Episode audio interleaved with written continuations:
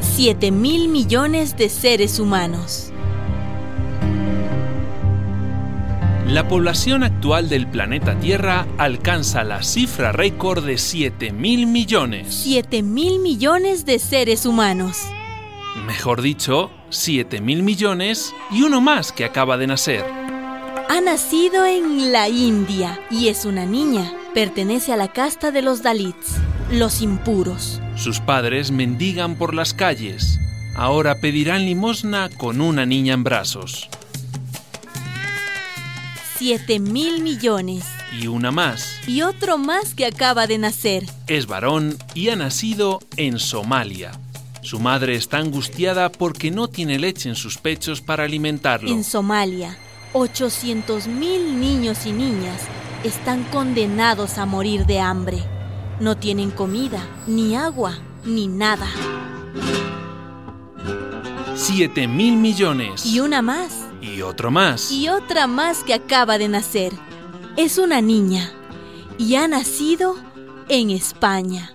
Sus padres están desempleados, como el 50% de la juventud española que no tiene trabajo, que sobra en el mercado laboral. Por eso están indignados, indignadas.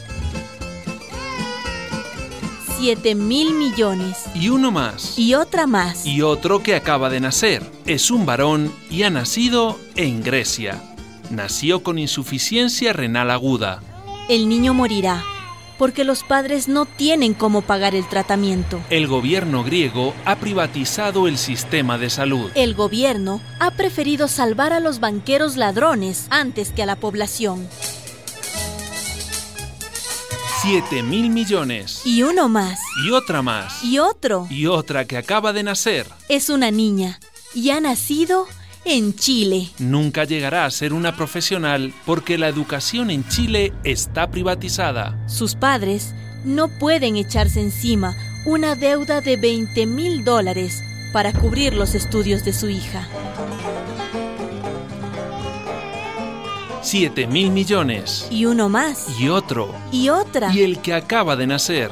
Ha nacido en Estados Unidos y es hijo de mexicanos. Con seguridad, lo expulsarán del país junto con su familia, junto con el medio millón de migrantes deportados en este año por el gobierno de Obama. El sueño americano acabó en pesadilla.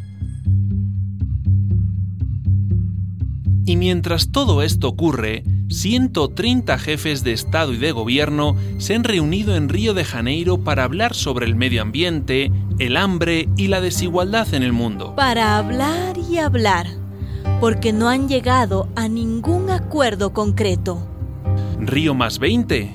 Mejor sería decir Río menos 20, porque estamos en el mismo punto que hace 20 años cuando se celebró la primera cumbre sobre desarrollo sostenible. Porque los países ricos se niegan a aceptar el más mínimo compromiso que pueda disminuir sus ganancias y cambiar el despilfarro de su estilo de vida. Quedan para el recuerdo las palabras sinceras de Pepe Mujica, presidente de Uruguay, que habló en la conferencia de Río más 20 con el corazón en la mano. Porque no venimos al planeta para desarrollarnos en términos generales. Venimos a la vida intentando ser felices. Porque la vida es corta y se nos va.